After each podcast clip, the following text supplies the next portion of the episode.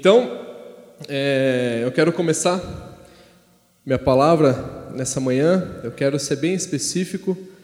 Para quem me conhece, eu sou um cara que sou meio sistematizado, assim. Eu, eu gosto de, de acabar dentro do tempo, eu gosto de falar tudo que eu preparei para falar. Então, a gente vai tentar ser o máximo objetivo possível aqui para não ficar cansativo para ninguém.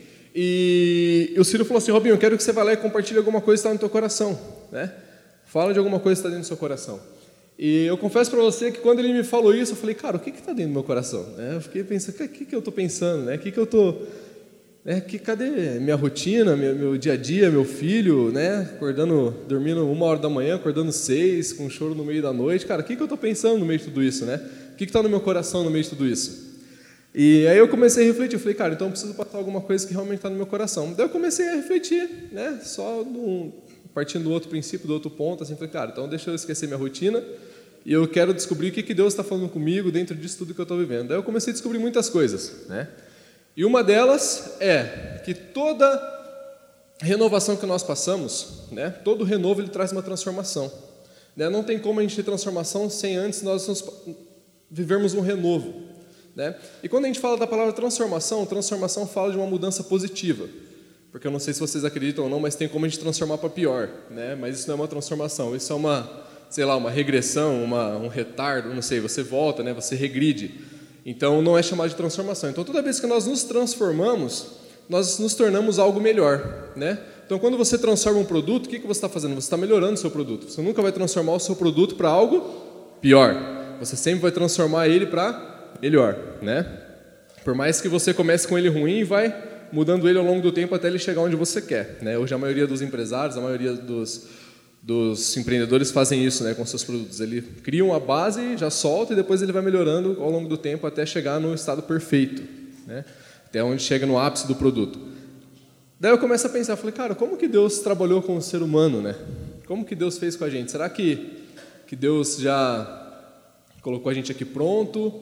Ou Ele né, fez o, o tudo, na verdade, para a gente é tudo, mas tudo que precisava para a gente startar a nossa vida e começar uma vida de transformação, né, de glória em glória, mudando para que nós nos tornássemos é, pessoas ainda melhores até a estatura do varão perfeito que é Jesus, né, quando fala em Efésios. Então, eu comecei a refletir muito nisso. Falei, Deus, é sobre isso que o Senhor quer que eu fale, é sobre isso que você está falando no meu coração. Né? Porque eu comecei a refletir. Porque você está num college hoje, e esse é o, maior, é o maior desafio que nós temos com os nossos alunos, com as pessoas que tomam a decisão de ir para um Bible College, é, cara, eu vou parar um ano da minha vida, será que eu Será que realmente é isso que eu tenho que fazer? Né? Porque o mundo está falando o oposto para ele. O mundo está falando, cara, você tem que fazer um cursinho, você tem que ralar aqui no ensino médio, fazer tudo o que precisa para tentar acertar a mão numa faculdade de cara e toca o pau para você acabar cedo e, e nessa loucura, né? Gente já sabe, todo mundo já viveu isso. Então, quando a gente chega para o cara e fala assim, não, não, cara, agora depois do ensino médio você tem que parar um ano e dedicar esse tempo para você. Aí o cara fica com essa pulga atrás da orelha, né? Fala, cara, será realmente que eu tenho que parar um ano? Será? Né? E para quem vai trabalhar no college é a mesma coisa. Né? Será que eu tenho que parar um ano da minha vida para dedicar realmente, ou dois, né? Quando eu falei com o Thales, eu falei, cara, dois anos é o prazo que o Thales precisava, é o prazo que eu também era ideal para mim. falei, cara, dois anos eu confirmo com você que eu vou ficar. E, cara, para tomar essa decisão, eu fiquei pensando: será que vale a pena parar dois anos da minha vida, assim, sair do mercado, abandonar a minha empresa, abandonar os meus negócios, né? Então, são coisas que realmente passam pela nossa cabeça, né? E eu comecei a raciocinar: falei, Deus, quais são os benefícios que parar esse tempo está me trazendo? Né? Porque a gente começa sempre a jogar a nossa mente para um lugar que é assim, cara, eu estou fora do mercado, como está o mercado hoje? Será que eu estou desatualizado? Né? Porque, para quem não sabe, eu tinha uma empresa em Ribeirão, né? A minha esposa era secretária do dono de uma das maiores dentais da América Latina, vendia produto odontológico. Então a gente decidiu abrir mão de tudo isso para viver essa experiência, né, no college. Então, pensa, né, cara, você tá, meu negócio, a cada verão que passava, meu negócio subia assim, ó, só, só alegria. Né? Uma cidade extremamente quente, eu trabalhava com ar-condicionado, venda, manutenção, instalação, fazia de tudo. E meu negócio, a cada. Né? Quando eu olho para meu pai hoje lá, meu pai andando de Honda City, meu pai que, coitado, pai que era um quebrado na vida antigamente. Falei, cara, vamos começar um negócio para eu e você. Fizemos um curso, a gente começou um negócio. Hoje meu pai banca viagens, meu pai come fora com a minha Ontem liguei para ele, estava no Nelson, melhor para mim de andar da cidade. Falei, pô, como que tá aí? Tá calor, né? Pelo jeito, né? Não, tá calor, estão trabalhando bastante, né? Então tá, tá bem resolvido. Meu pai que sempre escutava da minha mãe, né? Cara, você não paga uma conta em casa, você só quer saber de jogar bola, você, né? Meu pai perdeu a mãe com 11 anos de idade, o pai com 6 meses, então, né, só do meu pai não ter virado um bandido já foi uma glória de Deus, né, para ele. Então, aos 15 anos ele se converteu e entrou nesse rumo louco de ministério, achando que era um pastor, que e enfim, né, e as pessoas foram conquistando muitas coisas em cima da vida do meu pai. Meu pai nunca tinha nada, né? Só minha mãe brigando, buzando na cabeça dele. E aí eu falei, não, pai, nós vamos fazer o seguinte, eu estou vendo toda essa situação, eu já trabalhei em algumas empresas, vamos montar o nosso negócio, vamos montar e tal. E hoje, né, para a glória de Deus, meu pai tem o negócio dele, eu, então quando eu decidi vir para o college, eu deixei tudo para ele, ele falou, pai, tá aqui, só o carro que eu investi meu dinheiro aqui do seguro, você me dá o seu carro, fica com o da empresa aí para não ficar sem carro lá, fazer um bem bolado e de resto ficou tudo lá. E ele tem trabalhado até hoje. Então decidi abrir mão de tudo, né, para parar dois anos da minha vida. Aí você fica pensando, falei, cara, será que isso realmente faz sentido? Né, às vezes eu conversava com o Helder e falei, Helder, fazia umas contas assim, cara pensava, falei, o Helder falava assim, Robin, você não está aqui para ganhar dinheiro, cara, você está aqui para ver o ano da sua vida, dedicando para outras pessoas, tipo, calibra o seu pensamento, né, o seu objetivo. Por quê? Né? Depois você não descobriu o porquê na pregação, mas enfim. É, e, então eu comecei a analisar os benefícios. Cara, quais são os benefícios de eu estar aqui? Né, será que eu estou perdendo tempo? Será que eu estou ganhando tempo? Daí eu comecei a entender que isso estava me construindo muito, estava me capacitando muito, estava me tornando uma pessoa melhor. Por quê? Porque era uma coisa nova, era, na verdade o college tem sido um renovo constante. Por que renovo? Porque é alguma coisa que eu já conhecia, mas ela me renova de novo. Conforme você vai vendo, você vai se renovando de novo. Então, quando eu escutava uma aula do Thales, quando eu trocava uma ideia com o Elder na sauna ali, quando a gente conversava algumas coisas, falava de negócios mesmo, quando eu dava uma aula, eu estava me renovando dentro daquilo que já tinha dentro de mim. E aquilo potencializava, ela, ela transformava ainda mais, aquilo era fomentado ainda mais. Então hoje eu me sinto, com um ano dentro do Bible College, quando eu parei, saí do mercado, saí daquela rotina louca de negócio e vim para o meu ano sabático, digamos assim, cara, eu percebi que eu comecei a me transformar muito mais. Muito mais. Por quê? É o renovo. Né? Eu vou lembrando da, das coisas, eu vou trazendo à memória aquelas coisas que eu já sei, quem eu sou, e todos os dias eu vou fazendo isso, e eu vou me transformando ainda mais. Né? Então, quando eu falo que renovo gera transformação, é, é por isso. Né? Cara, qual que é a chave para a nossa transformação? A chave para a nossa transformação é nos renovarmos. Né? É sempre estar renovando dentro daquilo que nós já sabemos, daquilo que nós conhecemos, né? para ter então uma transformação. Tá, então por que a gente quer ser transformado? Né? A gente quer ser transformado por algum motivo. Né? Ninguém quer ser transformado à toa. Né? Eu quero ser o melhor, a melhor pessoa do mundo à toa. Não, você tem um motivo. Né? E uma das coisas que me motivaram a, me transformar é porque eu sempre fui uma pessoa é, inconformada quando o assunto era o cristianismo, quando o assunto era igreja, quando o assunto era religião. Eu sempre fui um cara que eu, sem, eu tentava pensar o máximo fora da caixa possível, né? Eu fui uma pessoa muito religiosa, muito. Eu era líder de jovens na igreja do meu pai, meu pai é pastor, né? Como eu já disse aqui. E eu era um cara muito religioso. Pensa um cara que oprimia, galera, assim, ó. Eu oprimia todo mundo. Cara, eu lembro que teve um churrasco uma vez que eles chamaram um monte de gente de fora, um monte de amigo. Das casas do churrasco, eu fui com o DVD do Kirk Franklin embaixo do braço, assim, ó. Eu ia colocar um coralzão lá, era isso que a gente ia escutar. A gente ia curtir uma tarde de churrasco curtindo o Kirk Franklin, né? Daí quando eu cheguei, cara, tava um carro na garagem assim, esse amigo nosso, com som alto, ele tinha levado um monte de amigo dele, uma galera na piscina, umas meninas que eu não conhecia, tocando música secular e rodando um churrasco. Aí eu pisei dentro do churrasco, olhei aquilo, falei, mano, você caiu na fé, velho. Virei as costas e fui embora do churrasco. Cara, fui embora do churrasco. Pensa, um amigo meu, ele colocou a mão na cabeça assim, cara, não tô acreditando que você tá fazendo isso. Eu falei, não, meu irmão, isso aqui não é lugar para isso, aqui é o inferno, cara. O inferno, você colocou o inferno dentro da sua casa. Falei para ele. Peguei e fui embora. Eu era literalmente religioso, assim. E eu falo, eu costumo dizer que eu comecei a entender a graça de Deus quando eu conheci a Mari. É, a Mariane, cara, foi a graça de Deus na minha vida. Porque, para quem não sabe, a Mariane era da pá virada. Cadê ela? Deve estar tá trocando vinho.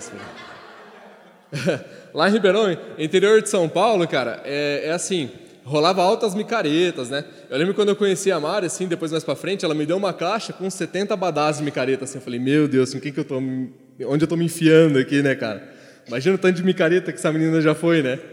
E, e aí, micareta, rodeio, a Mari era um outro mundo, né? A Mari era amiga de todo mundo, a Mari tem a amizade do colegial até hoje.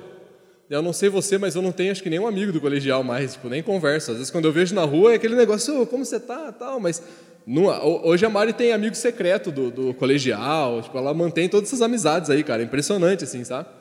E a Mari é essa, essa menina coração, assim. E quando eu conheci ela, né, o Davi, que é um amigo nosso, ele me levou na casa e falou, cara, eu sei quem que é tua namorada. Ele falou para mim. Eu tinha acabado de, me, de ter uma decepção amorosa, assim, né? Falei, cara, não quero namorar, não vou namorar, não adianta. Não, não, cara, conhecer a mulher da tua vida, eu vou te apresentar ela. Aí eu falei, beleza, vamos ver qual que é nessa aí, né? Aí entrei no carro, ele me buscou lá em casa, nós fomos lá na casa da Mari, né? Que ele era amigo da Joadma, que é a irmã da Mari, e amigo do Adilson, que é o pai, né? Aí chegou lá, eu cheguei junto, daí todo mundo na sala, o Adilson, a Jo conversando, daí chega a Mariane. Cabelo liso, maquiada, tudo com os trem na mão assim dela. Oi, gente, oi, cumprimentou um por um. Falei, ah, onde você vai, Mari? Então, não, estou indo pro rodeio. Falei, mano. E naquela época, né, em Ribeirão, era 10 dias seguidos de rodeio.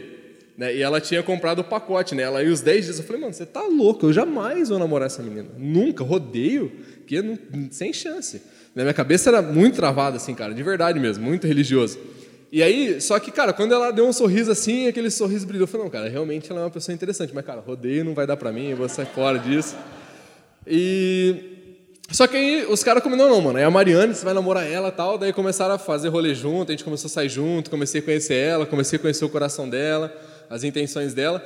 E aí a gente decidiu namorar. Né? Eu sou um cara que eu não analiso muito as coisas. Tem, tem hora que isso é bom e tem hora que isso é ruim para mim, sabe? Então, eu sou um cara que, um exemplo, no mundo de negócio, por exemplo, qual que é a dica para você investir num negócio, né? Quando a gente fala lá na aula do college. Cara, você tem que analisar rapidamente quais são os benefícios disso e quais são os prejuízos disso. Escuta a voz do teu coração, porque é isso que a galera está falando hoje no mundo dos negócios. Escuta o teu coração está falando e toma uma decisão. Porque se você for ficar raciocinando muito, você vai encontrar muito problema e você não vai ter coragem para. Porque o nosso cérebro ele tem um bloqueio. E toda vez que você aparece alguma coisa que pode te ameaçar, que pode te colocar em problema, ele vai infinitamente calcular aquilo que, que pode dar de errado e que aquilo que pode dar de bom. Então, por isso que você tem que analisar rápido e já tomar a decisão. E eu naturalmente eu sou assim, sabe? Já tomei muito prejuízo com isso, mas já também acertei muito a mão. E a Mari foi uma das coisas que deu certo. Eu falei, cara, então beleza, já que é assim, vamos namorar. Daí eu comecei a namorar a Mari. E aí, cara, começou toda essa treta no nosso relacionamento, né? Tipo, ó, não, eu gosto de ir no barzinho com as minhas amigas, vamos no barzinho comigo. Cara, pra mim no barzinho, cara, era uma coisa que impossível, assim, eu sempre condenava. Os caras falavam de barzinho, eu queria matar. Tomar um golinho de cerveja então, tomar um vinho, essas coisas não existiam, né? Enfim, eu, eu falo que eu conheci a graça por causa da Mari por conta disso. A Mari começou a quebrar essas coisas dentro de mim. Daí eu comecei a ver que eu não tinha problema, que não era um bicho de sete cabeças sentar no barzinho, que a gente não fazia nada lá e que estava tudo certo. Enfim, eu comecei a conhecer, né? Então, um lado não religioso, saber que eu posso ser uma pessoa tranquilamente, normal, natural, né? Sem ter problemas com isso, sem ter problemas com Deus, né? Nessa questão. E quando eu comecei a descobrir isso, eu comecei a me tornar ainda mais inconformado. Ainda mais. Falei, cara, tem alguma coisa errada. Eu era líder de jovens, as coisas lá não iam para frente, eu era religioso e não ia para frente e tal. Não significa que quando eu conheci a graça deu certo, encheu de 15 mil pessoas a igreja. Também não foi bem assim. Mas, tipo, o que eu quero dizer para vocês é que eu sempre fui um cara inconformado. E quando eu comecei a ver que o que me disseram na época da religião não era certo, eu comecei a ir atrás disso. Falei, cara, não. Então eu preciso descobrir o que, realmente é o Evangelho, o que, que é Jesus. Né? E foi quando eu recebi um folder de um líder de jovens lá de Ribeirão Preto. Quem conhece aqui a Central 3? Banda, música, os caras estão estouradinhos aí, né? São lá da minha cidade. E esse cara ele me deu um folder, né? Ele convidou todos os líderes jovens para participar da conferência, ele me deu uma pulseirinha. E ele falou assim: Ó, oh, vai ter uns caras lá. Daí eu olhei o folder e tinha a foto do Cal. Eu não conhecia o Cal, né? Mas eu senti muito forte no meu espírito assim, cara, você precisa ouvir esse cara aqui, né? Você precisa, você precisa lá escutar esse cara. Aí tinha Calditz, Tel Hayashi, tinha Davi Lago, tinha um monte de gente, tinha Joshua Adams, um monte de gente ia pregar nessa conferência. Daí eu falei, cara, é, eu não vou, porque eu era religioso, então eu não ia em muitas igrejas, assim, sabe? Eu gostava de ficar só na minha igreja. Esse negócio de ir na igreja dos outros, para mim, também era meio atrapalhado, sabe? Tipo, não, sou daqui, eu tenho que ficar aqui, entendeu? Não vou ficar lá engordando o gado dos outros, sabe? Minha cabeça louca, assim, né? Aí eu ficava lá. Aí eu falei, cara, aí o Espírito Santo me incomodando, eu falei assim, cara, ele me deu só um voucher. Ele sabe que eu sou casado, esse cara. Eu vou ligar para ele. Se ele der um palmário também, eu vou. Aí eu liguei, Liguei para ele e falei assim: não, cara, isso aí foi uma galera que fez, né? não foi nem eu, pode vir, já coloquei o nome da Mari na lista. Ele falou, né? O Pedro Paulo. Eu falei: caramba, cara, então agora eu vou ter que ir, né? Aí pegamos o carro, chegamos de uma chácara. Era um dia que eu não queria em algum lugar, porque a gente estava na chácara o dia todo, brincando, churrasco, família. Cheguei quebrado. Falei: não, vamos lá, era uma quinta-feira. Aí fomos. Aí o Cal moeu, cara. Aquele dia ele falou sobre o escândalo da graça lá. Tipo, ele moeu a igreja inteira, né? Não só eu, assim. Cara, foi estrondoso. E naquele dia, eu falei, cara, é isso aí, o Espírito Santo queria que eu ouvisse isso, né? E depois daquilo ali eu comecei atrás, comecei a vir para Curitiba, comecei a estudar, comecei a pesquisar e estou aqui, né? Então eu eu começo dizendo para vocês que todo inconformado ele é um cara que ele não vai parar no lugar enquanto ele ele, ele conquistar o objetivo dele, né? Qual que era o meu objetivo? Meu objetivo era conseguir entender né, as profundidades do Evangelho de Deus. Falei, cara, o que que Jesus fez por nós na totalidade? Né? O que, que eu estou fazendo de errado? Por que, que eu estou fazendo isso? Por que, que isso não está dando certo? Por que, que. Sabe quando você ora e não acontece, quando você crê e você tem um resultado equivocado daquilo que você está crendo? Isso é possível. Né? Quando a gente crê de forma equivocada, os nossos resultados são equivocados. Né? Não tem como ser diferente. Né? Então eu comecei, falei, cara, então eu preciso. Eu comecei a pensar em todo mundo. Falei, cara, pensa meus amigos, pensa aqueles caras que eu fui embora aquele dia do churrasco, eu preciso pedir desculpa para esses caras. Né? Eu, eu lembro que algum, alguns dos meus amigos que eu lembro que eu maltratei mesmo, assim, eu pedi desculpas, caras. O baterista amigo nosso, o Rafael, foi um deles. O moleque era um monstro da bateria, inclusive está estourado, tocando com umas duplas sertanejas famosas aí. Eu falei para ele, falei, cara, você me desculpa o dia que eu falava que você não precisava, você não podia tocar, cara, que eu te prendia aqui na igreja, que você ficava bravo, que você chorava, porque eu falava que era pecado você ir tocar lá com seu pai, que era pecado você ir tocar secularmente, né? Então eu comecei a fazer até alguns caminhos de volta por conta disso, né? Porque era muita legalidade. E só que dentro de mim, naquele dia, nasceu um, um inconformismo. Falei, cara, eu fui enganado o tempo todo, tem pessoas sendo enganadas pela religião.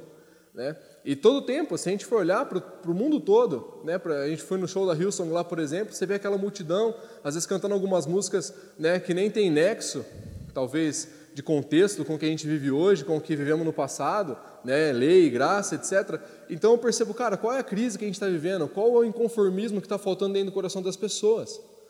Né? Eu coloquei três pontos aqui, cara, que precisa ter, que todo cristão ele deve ter, né? De ele deve passar por esses três pontos, deve viver esses três pontos, né?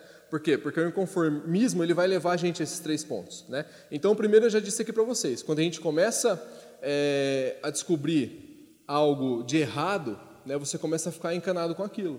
Né? Você vê o Flávio Augusto, por exemplo, ele era pobre. Falei, assim, cara, para mim pobre, ser pobre é uma coisa que eu não quero ser, eu quero conquistar, eu quero ter minha vida, eu quero ter meus objetivos, eu quero ganhar dinheiro, eu quero ajudar pessoas, tal, tal. O cara era inconformado com a situação que ele estava. Ele foi, foi, foi até ele chegar onde ele queria chegar. Né? Então, o inconformado, ele é um cara que ele não vai parar enquanto ele não alcançar aquilo que ele quer. Né? Então, eu penso que, cara, todo cristão ele deve ser uma pessoa inconformada. Nós devemos ser pessoas inconformadas. Por quê? Porque existe muito trabalho. Quem concorda que existe muito trabalho no reino de Deus para ser feito? Cara, existe muito trabalho, existem muitas pessoas que não entenderam ainda o que você entende hoje. Né? Eu nem sei se nós entendemos ainda, eu tenho certeza que não, mas é, a totalidade do que é a graça de Deus, do que é o favor de Deus, do que é a justiça, do que é o amor de Deus, cara, a gente está entendendo, a gente está processando isso ainda. Então a gente quer que as outras pessoas alcancem isso. Né? Meu maior desejo, quando eu conheci tudo isso, falei, cara, eu preciso falar isso para meus amigos, eu preciso falar isso para o maior número de pessoas possíveis. Né? E até hoje eu estou nessa missão, até hoje estou nesse trabalho. Por quê? Porque o inconformismo me alcançou. Né? O inconformismo, ele é a natureza de um Deus que ele é inconformado. Você sabia que Deus é uma pessoa inconformada? Deus ele, ele, chegou num ponto que ele ficou inconformado com, com a perda do homem. Falei assim, cara, eu criei o homem para me relacionar com ele, eu criei o homem para amar ele, eu perdi ele. Né? Ou melhor, o homem se perdeu de mim. Então o que, que eu preciso fazer para trair, trazer ele de novo para mim? Né? Então Deus ele vai lá, ele dá o seu único filho para trazer né, o nosso relacionamento à tona de novo para tornar isso possível novamente. Então Deus ele ficou inconformado com essa situação, ele fez tudo o que ele poderia fazer, ele faria né, infinitamente mais, assim como ele tem feito todos os dias para nós, mas para restabelecer isso novamente. Então, inconformismo, né, o fato de você não ser conformado, é uma natureza de Deus dentro de você, porque Deus ele é um ser inconformado. Enquanto não tiver do jeito dele, enquanto as coisas não estiver plenas, enquanto não tivesse tudo certo, ele não ia parar. Ele não ia cansar, ele não, ele não ia sossegar. Né? Então, todo cristão ele deve ser essa pessoa inconformada. Né? Por quê? Porque é simples, existe muito trabalho, existem muitas pessoas que não conhecem essa verdade que nós conhecemos. Existem muitas pessoas que não sabem que são amadas. Existem pessoas morrendo todos os dias de depressão. Existem pessoas vivendo na ansiedade. Existem pessoas é, adoecendo porque elas não sabem quem elas são. Porque elas não sabem o favor de Deus né, por elas. Então, isso é algo que realmente deveria preocupar todo cristão. Deveria ser uma preocupação de todo cristão. Por quê? Porque cristão não pode ser egoísta. O cara que entendeu o favor de Jesus, ele não pode ser egoísta. Então, às vezes, você está pensando, cara, será que eu estou sendo egoísta? O que, que nós estamos então fazendo? O que, que a gente está fazendo para, de fato, conseguir conectar com as pessoas, trabalhar para o reino de Deus literalmente como inconformado, tentando mudar a vida de outras pessoas? Né? Porque é um mandamento que a gente sabe, isso é um mandamento, amar a Deus acima de, de todas as coisas, o nosso próximo como, é, o próximo como a nós mesmos. Então, o que, que eu estou fazendo? Será que eu estou sendo egoísta? Que, qual que é o meu papel? Né? Será que meu papel é só os domingos de manhã, aqui, ou duas vezes por mês na igreja? Né? Qual, que, qual que é o seu grau de inconformidade né, com o que a gente vive hoje né, no Evangelho? O que, que a gente tem pensado? Né? O que, que a gente tem contribuído? Cara, se você, aí eu fiquei pensando, né, cara? Que eu, eu, o primeiro ponto é, né, a gente falar da lei e da graça. Todo cristão ele precisa sair desse processo, sair da lei e começar a viver numa perspectiva da graça de Deus. Né? O que é lei? A lei é, era o aio, a lei era aquilo que nos conduziu até que acontecesse né, a vinda de Jesus e ele morresse por nós e tal. Então aqui está lá, só para a gente poder embasar, para não ficar meio vago, em Gálatas. Gálatas 3, 23 diz assim: Mas antes que viesse a fé, estávamos nós sobre a tutela da lei e nela encerrados para essa fé que do futuro né, haveria de revelar-se. Então, antes de Jesus, a gente estava sob uma tutela. Né? A lei, ela julga você? Não, a lei ela não julga. A gente pensa que a lei ela vai trazer algum julgamento. Não. A lei ela só não te dá vida, a lei ela não aperfeiçoa nada. Né? A lei ela, ela foi tentando suprir uma demanda que tinha até que viesse Jesus Cristo. Então, qual que, é, qual que é o problema da lei? O problema da lei é que ela não te dá vida eterna. O problema da lei é que se você vive nela, você vai morrer. Né? Só que a lei é boa por quê? Porque, cara, se não fosse a lei, nós nunca conseguiríamos alcançar Jesus, nós não conseguiríamos aceitar Jesus, porque a lei mostra o quão você é incapaz de salvar a si mesmo. A lei que revela o quão incapaz você é de viver por si só. Então, quando eu descubro que eu sou incapaz de viver por mim mesmo, o que, que eu faço? Eu abro meu coração para uma mensagem que diz que, peraí, alguém já fez tudo por mim. Sim ou não? Estão concordando comigo? Então, cara, Paulo fala que se eu acerto nove e erro na décima, eu errei em todas as outras. É igual financiamento. Você paga, você faz 30 anos de financiamento. Se no último mês do último ano você não pagou, você perde tudo. Entendeu? O banco não toma só aquele, aquela última parcela, toma tudo que você já pagou. A lei é assim. Então, quando nós abrimos o nosso coração para uma coisa que nós não estamos conseguindo fazer, eu falei, cara, eu não estou conseguindo fazer isso, então como que é? Não, ah, entendi, agora eu entendo que Jesus fez por mim. Né? Então, o que é a graça? Quando a gente fala da transição da lei para a graça, é entender que eu saio da condição de uma coisa que não existe mais, porque a palavra de Deus fala que Jesus ele cumpriu a lei, né? E quando ele fala lá cumpriu a lei, o, o, o, significado no original é dar cabo. Ele finalizou, ele completou essa lei. Então ela não existe. Né? Então quando a gente fala que alguém vive na lei, né, ele está vivendo uma mentira. Ele está vivendo a esma. Ele está vivendo por ele mesmo. Não tem mais por onde ele viver senão por Cristo. Não tem por onde você viver senão por Jesus. Né? Se você não está vivendo em Jesus, está vivendo fora dele. Se você está vivendo fora dele, você vai morrer.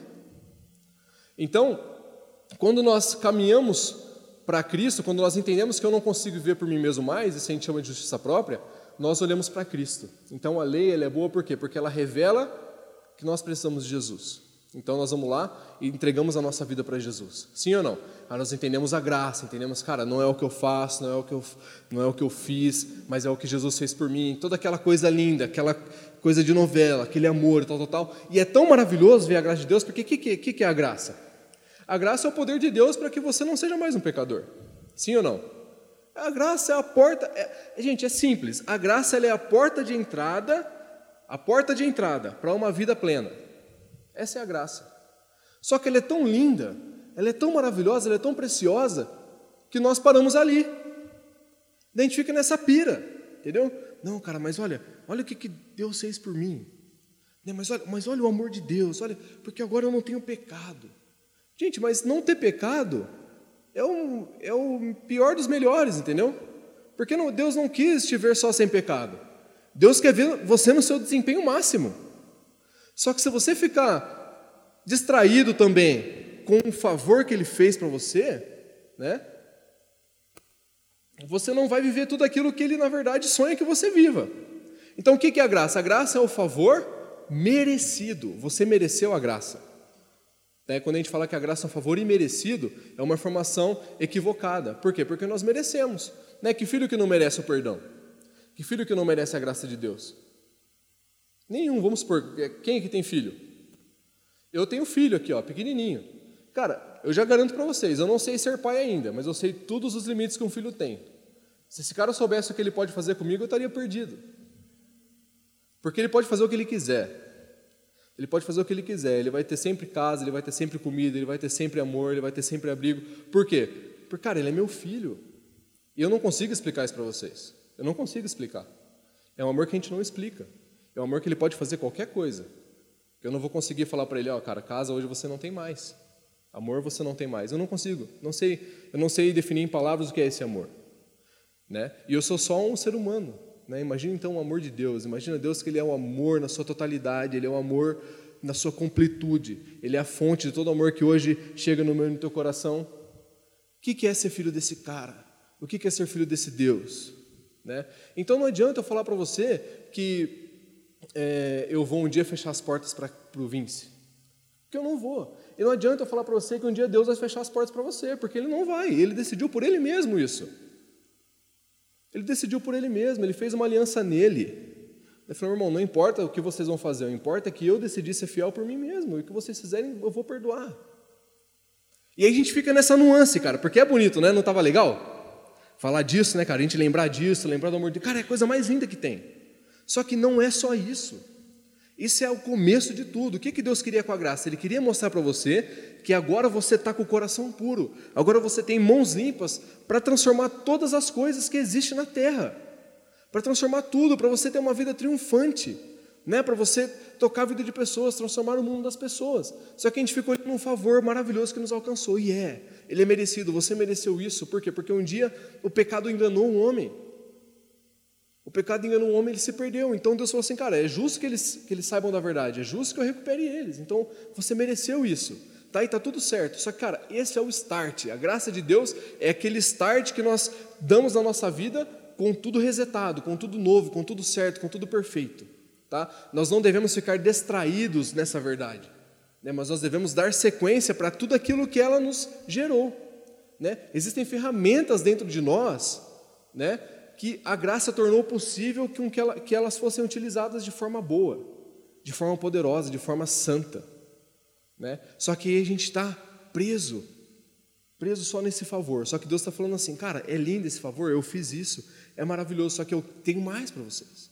Então, o primeiro estágio que um, ser, que um cristão ele precisa passar é, cara, eu preciso sair de uma vida na lei e começar a viver na perspectiva da graça. O que é a graça? A graça é uma coisa que me perdoou, que me limpou, que me purificou, que me tirou todo o rótulo de pecado, para me potencializar para uma vida nova. Só que como que o cara vai chegar na conclusão de que ele precisa sair da vida da lei e para a graça? Se ele for inconformado. Se ele for inconformado, ele vai chegar nessa, nesse pensamento. Se ele for acomodado, ele nunca vai chegar. Se ele for acomodado, ele nunca vai chegar nessa conclusão. E é por isso que a gente vê um monte de gente boiando no evangelho que eles nem sabem o que, é, eles não prestam atenção para ver se faz sentido ou não, eles não estudam. Por quê? Porque são conformados. Né? A grande maioria do mundo são pessoas conformadas. Por que, que o evangelho seria diferente? Não é diferente, é igual. Né? Então qual que é o nosso objetivo com isso? Nosso objetivo é tentar acordar esses caras. Nosso objetivo é trazer a verdade para eles e trazer a verdade para as pessoas que ainda nem conhecem Jesus. Sim ou não? Então esse é o primeiro ponto. Tá? Então a gente precisa sair do estado da lei e começar a viver na perspectiva da graça, da onde a graça, nos, na verdade, nos abre uma porta para a gente viver, tá? Então, o que, que a gente ganha com isso? Tá, é muito simples, talvez para muitas pessoas eu estou chovendo no molhado, mas a minha pregação vai me dar base para chover no molhado, então eu estou tranquilo por causa disso. É, qual que é o próximo passo? Quando o cara entende a graça, ele começa então a entender que ele não é mais escravo, mas ele é um filho de Deus. Sim ou não? É bonito também, não é? Não é bonito, cara, eu não sou mais escravo. Daí a gente canta, né? Não sou mais escravo do medo, eu sou filho de Deus, né? Cara, e é uma verdade maravilhosa, né? É preciosa essa verdade. Só que, cara, é uma perspectiva que ela também é... você precisa transicionar por ela. Você pega aquela verdade de que você não é mais um escravo, mas que você é um filho de Deus, e agora você começa a tocar o barco para frente também. Por quê? Porque tem gente que fica pensando, cara, eu sou um filho de Deus, o que é ser um filho de Deus? Aí o cara gosta de se comportar como um filho imaturo, Né? É gostoso se comportar como um filho imaturo para Deus, não é? A gente gosta disso, a gente gosta de falar, ah, Deus, eu não sou capaz, mas eu sou teu filho, né? eu estou entendendo as coisas ainda. Cara, todo ser humano gosta de não elevar o nível das coisas, tá? ou pelo menos a grande maioria. Né? Quem aqui já entrou numa empresa e aproveitou legal um mês de experiência? Tipo assim, cara, eu estou aprendendo ainda, então não vou levar bronca, eu estou aprendendo ainda, então não tem cobrança. Quando eu entrei na, na, empresa de vendas na Oi, eu fiquei feliz, porque, cara, primeiro mês os caras não cobraram nada de mim, porque eu estava no vendedor aprendiz, então era gostoso, entendeu? Eu falei, cara, eu estou aprendendo aqui, então não vai ter um, uma cobrança do meu resultado. Por quê? Porque, afinal de contas, estou aprendendo. Então era gostoso, porque você trabalhava né, tranquilo. Daí, quando você já não era mais um aprendiz, quando você já tinha entendido tudo, agora você era um cara, um vendedor, né, já capaz de produzir seus próprios resultados, e eles iam cobrar você por isso. Né? Então a gente tem a tendência, galera, de se comportar como um filho imaturo. E o que, que o filho imaturo faz? O que, que a palavra de Deus fala que o filho imaturo faz? O que, que ele é? Você ser um filho imaturo e ser um escravo, não muda nada. Só muda que, se um dia você crescer, desenvolver no entendimento de que você é um filho, das coisas que você tem, tal, tal, tal, aí beleza, aí você vai usufruir de coisas grandes. Mas a Bíblia fala que quando você é um filho imaturo, né, o herdeiro menino, você não é diferente do escravo. Então por que, que a gente gosta de se comportar como um herdeiro menino? Cara, não é título nenhum para você. Cara, eu sou um filho. Tá, mas se você é um filho bebê, não mudou nada. Você continua sendo um escravo. Interessante, não é? Quem que é o, o filho imaturo na história? É o cara que está na graça e se extrapola com droga, bebida, mulherada, balada. Esse cara é um menino. Esse cara é o, é o perfeito filho menino, o herdeiro menino. Aí sabe o que a gente pode falar para ele? Falou, cara, você é o perfeito escravo que está se atrapalhando com uma verdade. Olha que dó, que pena, não é verdade? Porque, cara, qual que é a ideia? Agora você colocou um rótulo de filho, mas se comporta como escravo igual? Não adianta nada. Não adianta nada. Então qual que é o nosso passo, pessoal? O nosso passo é de transformação. Cara, eu sou um filho, mas beleza, quais são os direitos então de um filho? Porque eu olho para o Vince como bebê, eu amo ele. Mas, cara, pensa numa ira quando eu tenho que trocar a fralda, quando a Mari tem que trocar a fralda de madrugada, quando eu tenho que acordar às 6 horas da manhã e ficar com ele, porque a Mari está cansada, eu também estou, mas é a hora dela descansar, porque ela acordou à noite, eu tenho que ficar. Eu não vejo a hora que esse pia cresça. Entendeu? Eu não vejo a hora que ele. Cara, eu quero ver o Vince produzindo, eu quero ver ele vivendo a vida dele, eu quero ver ele escolher a faculdade dele, eu quero ver ele trabalhando no negócio dele, eu quero ver ele conhecendo os, os países que ele quer conhecer, eu quero ver esse cara pronto, eu quero ver esse cara, sabe, sem depender de mim. E aí é onde é o terceiro ponto que eu quero conversar com vocês essa manhã. É quando nós entendemos que nós somos filhos, mas que nós precisamos ser filhos maduros, né? para governarmos e se comportarmos realmente como herdeiros, né, adultos e maduros. Cara, esse é o ponto. Esse é o ponto. Por que é tão difícil? Porque para a gente é difícil e a gente tem que assumir que é difícil. Cara, a gente vivia na religião. O que, a gente fazia na religião? Culpava Deus de todas as coisas. Sim ou não? Só que agora a gente entende que a gente faz parte do plano. A gente faz parte que a gente entende dos negócios. Né? Agora a gente não tem mais desculpa. Agora ou a gente está no time de Deus e realmente trabalha para que tudo aconteça, ou não. Né? Agora eu sou um herdeiro né, grande, adulto, maduro, e eu preciso me comportar como tal, eu preciso cuidar das coisas do meu pai, eu preciso conhecer as coisas do meu pai, eu preciso conhecer as coisas de Deus, eu preciso estar parte das coisas de Deus. Porque se eu não estou a parte, eu não consigo usufruir disso, eu não consigo produzir para isso. Né? Então, quando Deus olha para você na condição de filho, ele amou você menino, só que não é a condição que ele sonha para você. Deus quer te ver um filho maduro, Deus quer te ver governando, Deus quer te ver andando com as próprias pernas, Deus quer te ver voando. Deus quer ver você na sua potencialidade máxima. Ele quer ver você dando aquilo que ele colocou de precioso dentro de você para as pessoas. É isso que Deus sonha. Só que o herdeiro menino ele não é capaz de gerenciar as coisas dele, ele não é capaz de gerenciar as coisas do pai. Então isso é impossível. Então vai tentando se identificar, pessoal. Seja sincero com você nessa manhã. Cara, o que, que eu estou sendo? Será que eu estou vivendo uma vida de justiça própria? Será que eu ainda nem. Será que eu realmente estou na graça? Né? Ou será que eu estou na graça, entendi tudo isso, mas eu sou um herdeiro menino ainda? Eu tenho me comportado como herdeiro menino ainda? Cara, qual que é? Seja íntegro com você mesmo, verdadeiro com você mesmo. Qual que é a minha realidade? Qual que é a minha situação? Qual que é o meu ponto? Quão inconformado eu estou com a minha situação e com a situação dos meus irmãos? Porque é isso que pega, esse é o lance. Né? Quando a gente olha para o filho, quando eu vejo a vida do Thales lá, por exemplo, eu vejo o Natan. Natan já fez aniversário agora, já está grandinho, né? Eu vejo a diferença da Emily para o Vince. Tudo bem que a Emily é um pouco mais velha, mas, cara, o Thales disse que a Emily é uma criança, uma criança à frente do tempo. Ele justificou isso. Sabe como que ele justificou isso? falando que ela é estimulada pelos irmãos dela. Então, ela sentou mais rápido, ela rolou mais rápido, por quê? Porque ela tem a, a convivência com os irmãos.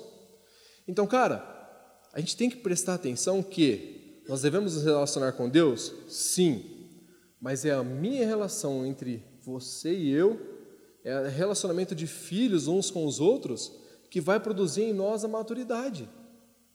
É eu me relacionar com você que vai produzir a maturidade. Né? Então, quando eu me relaciono com o Elder, que é um cara inteligente, é um cara maduro, que me põe para frente, cara, eu, eu, começo a me tornar aquilo. Né? Eu começo a melhorar a mim mesmo. Então, cara, qual que é o grau de inconformidade com a sua situação diante das coisas de Deus? Sabe, como que eu sou? Será que eu sou um herdeiro menino ainda? Que, que eu preciso fazer para crescer, para amadurecer ainda mais? Para chegar no, no, meu ponto né, de ascensão, né, naquela palavra que a galera está usando de hype hoje, né? Como que eu vou chegar no hype, né? da minha vida. É, olha esse texto, Romanos 8,16. O próprio Espírito testifica com o nosso Espírito que somos filhos de Deus. Ora, se somos filhos, somos também, também herdeiros, herdeiros de Deus e cordeiros com Cristo. Né? Se com Ele sofremos, também com Ele seremos glorificados. Então, aqui é só para embasar que de fato nós somos filhos.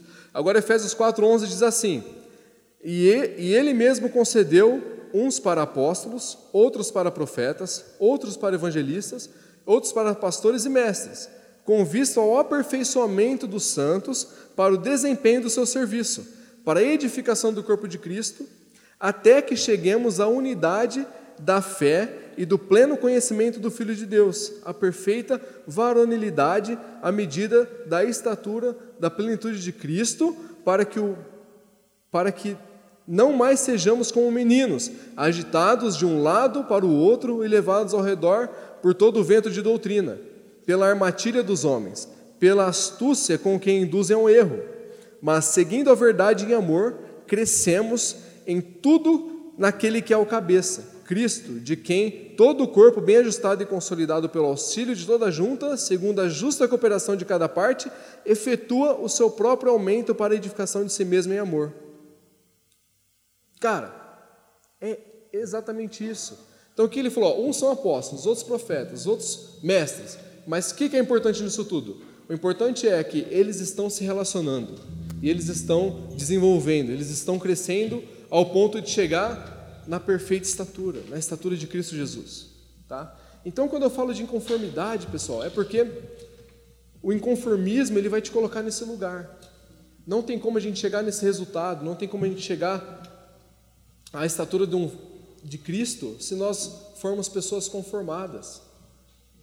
Não tem como, você precisa ser inconformado. Você precisa não estar satisfeito com a sua realidade, porque quando o assunto é reino de Deus, há muito para se fazer. O reino de Deus é muito grande para você falar que está satisfeito com ele, que você já fez o bastante. Nós não fizemos ainda o bastante. Existe muita coisa para ser feita. Se a gente olhar para a nossa comunidade hoje, existe muita coisa para ser feita. Se olhar para o Bible College hoje, existe muita coisa para ser feita. Se olhar para qualquer lugar, Existe muita coisa para ser feita. Eu não estou olhando para nada. Eu estou olhando para uma pequena porcentagem, para uma pequena fatia disso tudo. Tá? Então, existe uma transformação pronta para mim e para você. Existe transições, né, evoluções, desenvolvimentos na vida com Deus, na nossa, na nossa vida como filhos de Deus. E Deus quer entregar isso para nós. Deus quer te dar isso. Deus quer ver você voar. E como nós fazemos isso? Cara, minha conclusão é bem simples, né? Eu começo, eu finalizo como eu comecei. Tem um texto, está até aqui aberto, Romanos 12, é um texto chave para tudo aquilo que a gente crê. Rogo-vos, pois, irmãos, pela misericórdia de Deus, que apresentem o vosso corpo em sacrifício vivo, santo e agradável a Deus, que seja, é o vosso culto racional. E não vos conformeis com este século. Meu irmão, você não pode ser um conformado.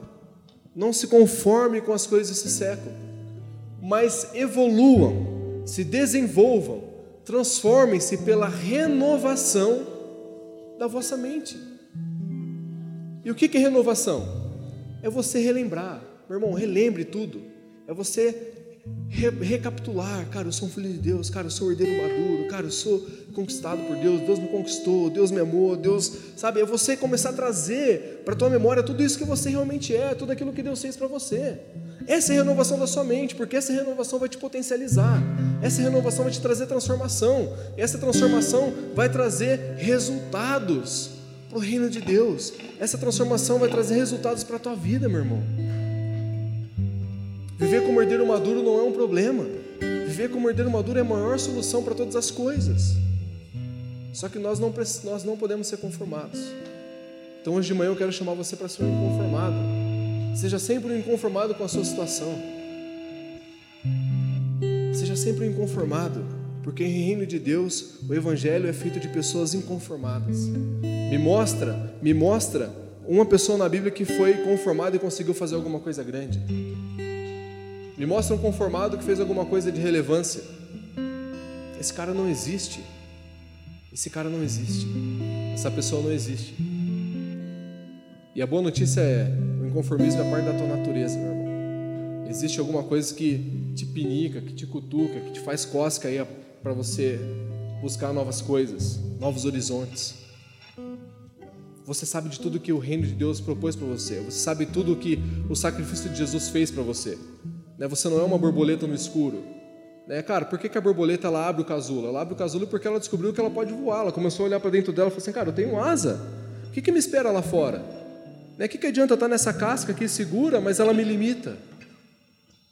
Né? Que ela se transformou a tal ponto de, cara, eu estou pronto para esse mundo. Ela abre a casa, ela decide sair da casa dela e voar. É isso que nós precisamos fazer. É isso que você precisa fazer. As pessoas estão aguardando isso, a nossa manifestação, a manifestação dos filhos maduros de Deus. Meu irmão, se você é um filho imaturo, por favor, não se manifeste.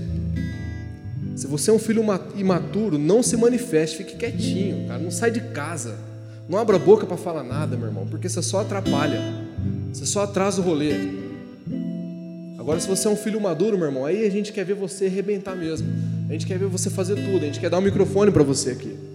A gente quer ver você pregar para as pessoas. A gente quer fazer um vídeo teu e colocar na internet e potencializar quantas vezes a gente puder. Mas se você é um imaturo, cara, pelo menos reconheça isso. Cara, eu não sei nada ainda, estou aprendendo. Então, quietinho para não queimar o filme. Porque é só isso, né? Porque é um escravo falando de alguma coisa que ele não entendeu ainda. Então, vamos, vamos, vamos fazer isso.